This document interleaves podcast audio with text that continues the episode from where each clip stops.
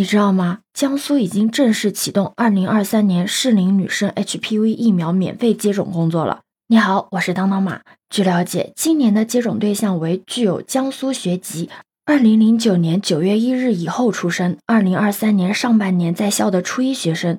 接种遵循自愿原则。免费接种的国产二价 HPV 疫苗采用两剂次免疫程序。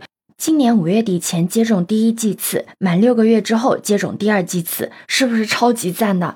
当年我去打 HPV 的时候，可是排队排了好久，还是自己花的钱呢。现在都可以免费接种了，真好。那你可能会疑惑，为什么第一批次安排的是全省二十四万名初一女生，然后接种的是二价的 HPV 疫苗？这也是因为目前已经发现的高危型 HPV 有十四种，但最常见导致宫颈癌的是 HPV 十六和 HPV 十八型，而二价宫颈癌疫苗针针对的正是这两个型别。而且你知道吗？九到十四岁的小年龄的女性被世卫组织论证为 HPV 疫苗最重要的接种人群。在我国青少年首次感染 HPV 的高峰年龄段，可能是在十七岁到二十四五岁之间。但是对于女性来说，最好是在有第一次性生活之前就能够接种这个疫苗，这样对她的抗体持久性、保护效果都是非常好的。但是虽然说接种 HPV 疫苗之后是可以刺激机体产生特异性抗体。就是当 HPV 侵入的时候，机体产生的抗体可以清除相应的 HPV，抵御病毒对宫颈上皮细胞的损伤，从而有效的减少绝大多数的宫颈癌前病变和宫颈癌的发生。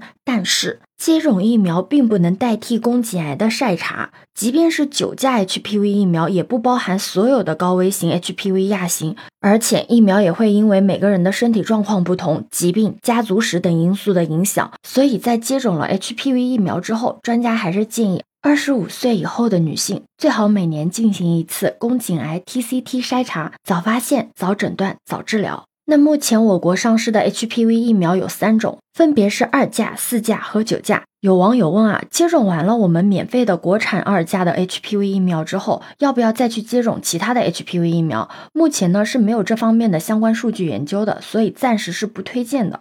但让人放心的是，目前多项研究数据显示，HPV 疫苗具有长期的保护效果，不需要重复的接种来强化免疫效果，也就是说，不需要打什么所谓的加强针。而且你在接种 HPV 疫苗的时候是不可以换不同型别的 HPV 疫苗的。如果你是因为特殊情况不得不去选择不同型别的 HPV 疫苗，那么那你也应该做到各剂次接种的都使用同一个厂家的同种疫苗。因为我也有在网上看到有人在讨论 HPV 疫苗安全性的问题嘛。对于一个已经打过疫苗的人来说，这个问题真的不需要担心。HPV 疫苗的安全性已经被广泛证实了，和大部分的疫苗都差不多。少部分人接种 HPV 疫苗之后，可能会出现接种部位疼痛、红肿、硬结或者发热、乏力等轻微的症状，不需要治疗，一般两到三天就会恢复。但是也不排除极个别人会出现一些过敏的反应。所以，为了确保安全，接种后一定要在接种现场留院观察三十分钟，没有异常之后再离开。我当时打完了之后，就是观察了三十分钟之后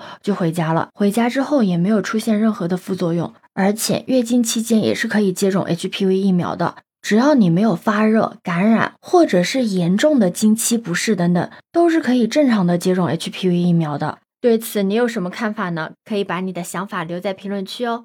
如果你喜欢我的话，也可以在我们常用的绿色软件搜索“当当码六幺六”就可以找到我哦。欢迎你的订阅、点赞、收藏、关注。这里是走马，我是当当马，拜拜。